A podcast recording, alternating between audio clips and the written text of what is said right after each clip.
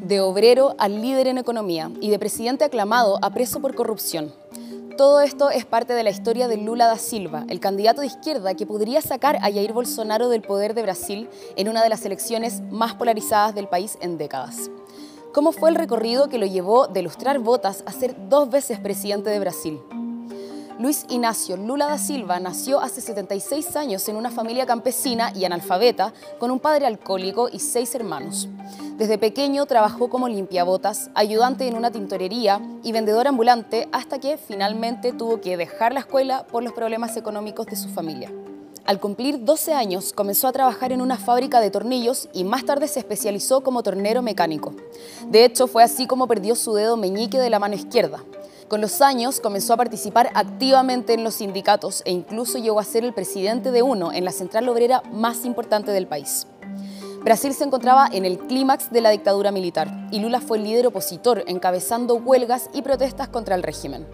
En ese contexto, en 1980 se fundó el Partido de los Trabajadores, de ideología socialista, al cual pertenece hasta hoy. Lula da Silva se convirtió en el máximo líder de la oposición y se presentó tres veces a la presidencia, pero fracasó en todas. Sin embargo, continuó insistiendo y en 2002 obtuvo una rotunda victoria con más del 60% de los votos, convirtiéndose en el primer presidente obrero de Brasil. De hecho, su gobierno se extendió hasta 2011 porque fue reelecto para un segundo periodo, nuevamente con más del 60% de apoyo de los votantes le jugaron a su favor el auge de la economía brasilera y la abundancia de las materias primas, por lo que tanto la gente como los bancos más importantes del país lo tenían altamente considerado. Pero la gran aprobación que había ganado se nubló a fines de su mandato, al verse envuelto en el medio de un escándalo de corrupción, el caso de Odebrecht ha sido uno de los más polémicos de Latinoamérica, ya que involucró a múltiples países, partidos políticos y figuras públicas quienes se habrían dejado sobornar por la constructora a cambio de otorgarle licitaciones de forma preferencial. En Brasil se acusa al Partido de los Trabajadores y a Lula da Silva en específico por aceptar supuestos regalos de parte de Odebrecht a cambio de licitaciones públicas, principalmente con la empresa petrolera Petrobras. Lula fue arrestado en abril de 2018 en una operación liderada por el juez Sergio Moro.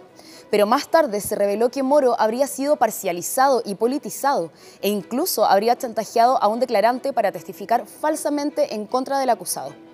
En noviembre de 2019, la Corte Suprema de Brasil anunció que el encarcelamiento de Lula da Silva había sido inconstitucional y fue liberado inmediatamente.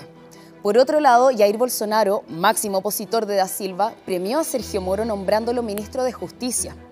Actualmente ambos se enfrentan en una carrera presidencial, pero es Lula quien lidera todas las encuestas, con una amplia ventaja sobre el derechista Bolsonaro de alrededor de 15 puntos. Acá te dejo un dato curioso. El sobrenombre Lula es utilizado comúnmente para el nombre Luis, pero en 1982 lo agregó oficialmente a su nombre legal, quedando como Luis Ignacio Lula da Silva. Revisa el video sugerido para conocer la acusación a la expresidenta argentina Cristina Fernández en el mismo caso de Brecht. Si te pareció interesante este video y quieres ver más contenido de este tipo, suscríbete a nuestro canal y no olvides darle like y como siempre compartir. Nos vemos en el próximo.